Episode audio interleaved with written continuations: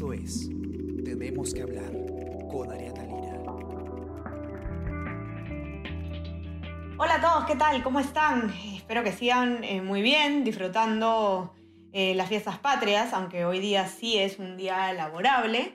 Eh, está con ustedes Ariana Lira y bueno, hoy tenemos que hablar evidentemente del discurso, el mensaje de la nación que ha dado ayer el presidente Martín Vizcarra ante el Congreso. Un discurso que no solamente es eh, especial porque es el último discurso de 28 de julio que va a dar Martín Vizcarra en su gobierno, sino que se ha dado pues en, medio de una coyuntura eh, sin precedentes en el país, en medio de la pandemia por el coronavirus. Y hoy día eh, Julio Valsgen, editor de, de Política de Nacional del Comercio, que es mi jefe además, está aquí con nosotros para poder conversar y comentar un poco este mensaje. ¿Qué tal, Julio? ¿Cómo estás? Hola, Ariana, ¿qué tal? Buen día. Buen día, Julio. Cuéntanos un poco cuál es tu impresión del mensaje. Algo que a mí eh, me llamó la atención y que era algo que además veníamos nosotros eh, comentando ya en algunas notas del diario es el, cambio de, tono del presidente, ¿no? Cómo pasa de, de, dos discursos en los que la confrontación con el Congreso marca un poco el mensaje a,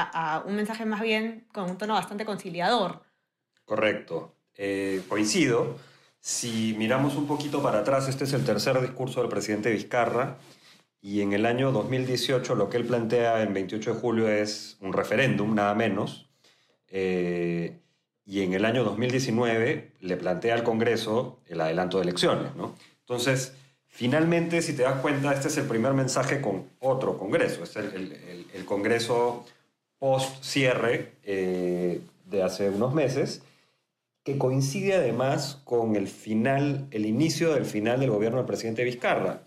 Y entonces cuando tú dices que sorprende un poco el, no haber tenido un escenario confrontacional o, no haber tenido un mensaje político muy fuerte, creo que es consecuencia de justamente el momento en el que toca este mensaje, ¿no?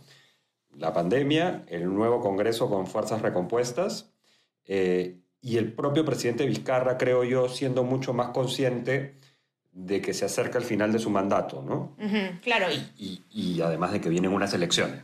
Claro, y una cosa que comentábamos, por ejemplo, ayer con Fernando Vivas, cuando estábamos eh, haciendo el análisis eh, previo al mensaje, es que el, el, presidente, a diferencia de lo que ha pasado en los años anteriores, ya no tiene el as bajo la manga o, digamos, el arma secreta de la cuestión de confianza y de poder amenazar, aunque sea tácitamente, con una disolución del Congreso, porque ya estando a un año de que acabe el mandato, simplemente no se puede, según la Constitución, disolver el Congreso. ¿Tú crees que en verdad esto sea un factor que lo haya llevado a bajar un poco las revoluciones?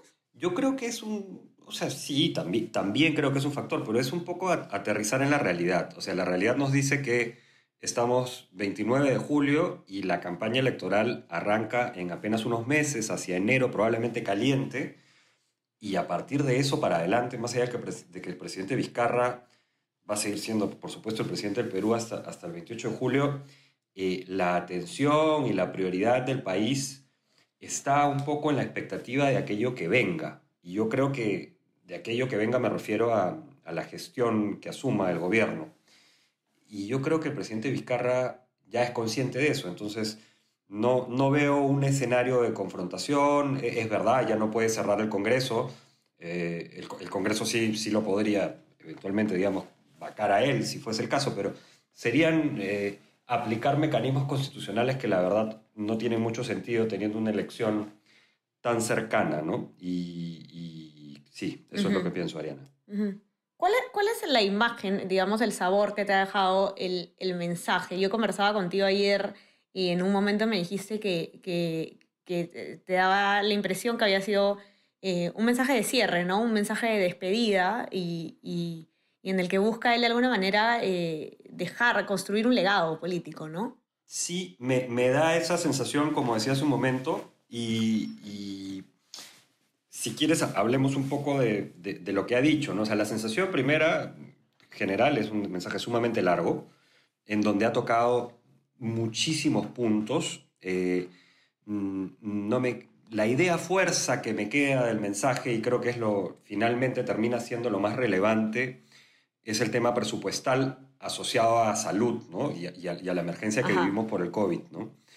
Eh, sí creo que eso marca de alguna manera un poco cuál es el aspecto prioritario, porque es un aumento de un o sea, anuncia 20 mil millones de presupuesto para el sector, más allá de que no ha detallado exactamente cómo va a ser entregado o canalizado ese presupuesto.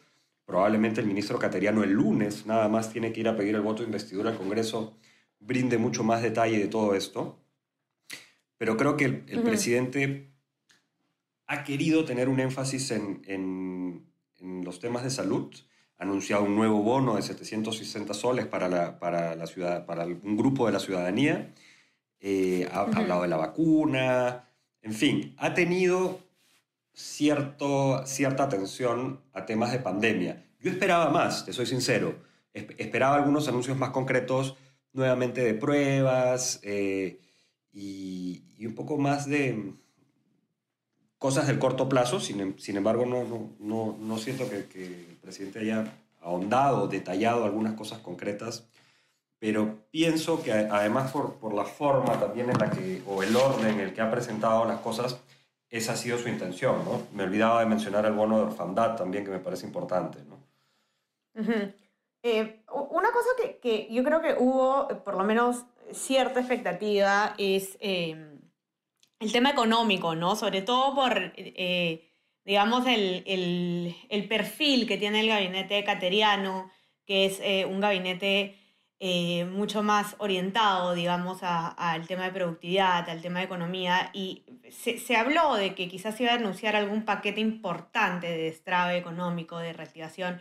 Eh, a mí me da la impresión, y como conversábamos también ayer con Diego Macera, economista, el, gerente del Instituto Perón Economía, eh, da la impresión de que, de hecho, no es mucho lo que se ha anunciado, ¿no? Y, y claro, lo, lo que la mayoría de los peruanos quisieran eh, justamente saber ahora es qué, qué, se va a hacer, ¿no? ¿Qué va a hacer el gobierno eh, con respecto a la economía? Habíamos hablado también ayer que eh, según la última encuesta de Ipsos, la, el desempleo y la crisis económica se han vuelto la, la, principal preocupación a nivel personal de los peruanos, ¿no? Incluso por encima de la salud, incluso por, por encima de la delincuencia, que era otro tema protagonista siempre. Entonces, a mí me ha la impresión de que no ha habido un mensaje tan contundente en materia económica, un mensaje que diga qué vamos a hacer distinto.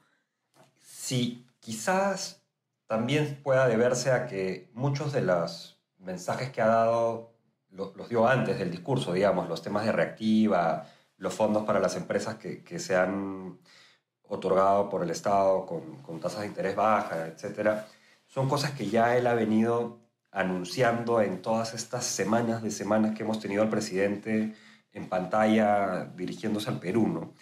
Y claro, coincido en que quizás esperábamos algo y vamos a hacer este paquete de reactivación de tal o cual sector. No ha habido una medida específica, eh, algún anuncio muy fuerte, pero, a ver, ha hablado de, de algunos megaproyectos. Eh, ya ha sido muy específico en decir que se va a utilizar la figura de gobierno a gobierno, el esquema que se utilizó en los Panamericanos. Habló de, de las obras de la línea 3 y 4 del Metro de Lima, que, que son, son, inversiones, no sé, 30 mil millones de soles para arriba. Habló de la carretera central, habló de colegios. O sea, sí tuvo algunos anuncios de mm, obras, digamos, que van a tener esto, ¿no? No, no algo muy sistemático, ¿no?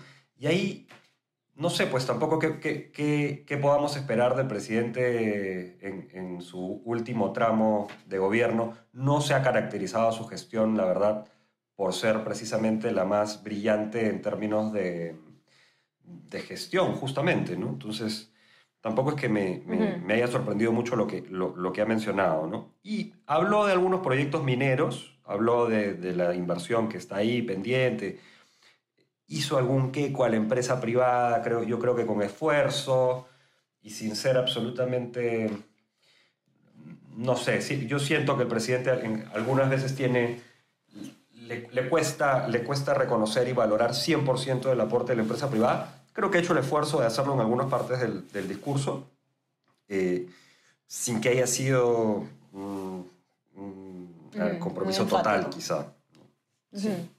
Ahora, viendo eh, qué va a pasar eh, hacia adelante, ¿no? Él habla no solamente de, diálogo, de, conciliación, digamos, de manera abstracta, sino que anuncia un, eh, digamos, un, programa, por así decirlo, con nombre y todo, el Pacto Perú, que es esta convocatoria que él hace, en la que va a llamar a los representantes de los partidos políticos para hablar eh, de salud, para hablar de calidad educativa y de, crecimiento económico. ¿no? Se vienen las elecciones. Eh, tenemos las elecciones a la vuelta de la esquina eh, y sin duda una, digamos, característica de este Congreso y, digamos, quizás de, todos, o algo bastante común, es que como están pues los, los políticos ya a puertas de una elección, van a buscar de alguna forma la confrontación o van a buscar de alguna forma la crítica al gobierno de turno, ¿no? ¿Tú qué tanto futuro le ves o, o qué tanta, claro, o sea, qué, qué, tanto crees que funcione en la práctica esta convocatoria? ¿O eh, te suena a que va a terminar efectivamente el gobierno de Vizcarra en paz con el Congreso o estando las elecciones tan cerca vamos a ver quizás alguna nueva crisis política? Mira, yo, o sea, el, el escenario de, de las elecciones a las que cada vez nos acercamos más es bastante complejo por las características del final de este gobierno, ¿no? Uno, el presidente Vizcarra eh, es un vicepresidente que asumió la presidencia, eh, digamos, sin una bancada, con un Congreso nuevo. Estos congresistas, normalmente los congresistas que se van eh, el 28 de julio, ya han tenido cinco años. Sin embargo, estos congresistas están, este Congreso está con toda la intención de legislar y de tener mucha actividad, cuando lo usual es que no. Eh, y súmale a esto eh, que las reglas electorales no están claras, o sea, no, están, no han terminado de definirse, lo cual a meses de la elección es, eh, me parece a mí grave y, complicado porque es poco predecible lo que va a pasar. Y, y súmale además el hecho de que los congresistas no van a la reelección y el COVID-19 rodeando absolutamente todo lo que te he dicho. Entonces, el, escenario de la elección pinta sumamente complejo y es, es lo que se nos viene en lo inmediato. Y cuando tú me dices el Pacto Perú, yo pienso que el Pacto Perú es una buena intención del presidente, siempre es positivo tener escenarios en donde pueda haber diálogo y encuentro entre los políticos, siempre debe ser eso valorado, digamos, nunca está de más tener un espacio para hablar, existe el acuerdo nacional, no entiendo cómo queda el acuerdo nacional con el Pacto Perú. Él mencionó que solo iba a, eh, convocar a los partidos políticos. Eh, pero yo creo que esto es más eh, retórico, ¿no? Que, en un escenario en donde todos estos señores que están hoy día en el Congreso, en apenas unos meses van a terminar nuevamente enfrentados defendiendo a tal o cual candidato a la presidencia o con agendas políticas cada uno propia respecto a sus partidos para ser elegidos, eh, sus partidos, ellos no. Y no veo un escenario en donde se puedan llegar a acuerdos en lo inmediato, así sean los más básicos, y inclusive si se llegasen algunos acuerdos, nada te garantiza, absolutamente nada, que el próximo gobierno eh, que sea elegido vaya a respetarlos, ¿no? Y eso es por la falta de institucionalidad eh, en el ambiente o sector político del Perú, ¿no? Así es. Este ha sido el último mensaje del presidente, pero eh, el comienzo de alguna forma de, del tramo final ya, de los comienzos de las campañas para el 2021, así que nada, no se acaba esta novela, vamos a ver qué pasa, Julio, con el paso de los días. Así es, Ariana, y una cosa que no quería dejar de decir, eh, quizá, quizá lo, que ha, lo, lo, lo, que seguimos nosotros en plena pandemia, eh, los casos, el número de muertos se sigue manteniendo, tenemos regiones en cuarentena, nos seguimos moviendo todos todo el día con mascarilla, con sumo, sumo cuidado. Y yo creo que la atención del presidente, del Congreso y todos no debe de olvidar eh, la situación en la que estamos a propósito de la pandemia y los esfuerzos en combatirla en cuanto a temas de salud y el esfuerzo máximo que pueda hacerse para que se reactive la economía, porque es la verdad lo que todos necesitamos. Así es, sin duda. Eh, gracias, Julio, por estar ahora con nosotros. Eh, nada, vamos a seguir eh, con esta cobertura. Lo que nos, los que nos escuchan, entren para que puedan leer. tenemos una variedad muy grande de notas hoy día sobre el discurso de Martín Vizcarra, análisis, mucho. De verdad que entran a ver la, la edición a nuestra web, elcomercio.pe, también por supuesto a nuestra versión impresa, los que tengan acceso.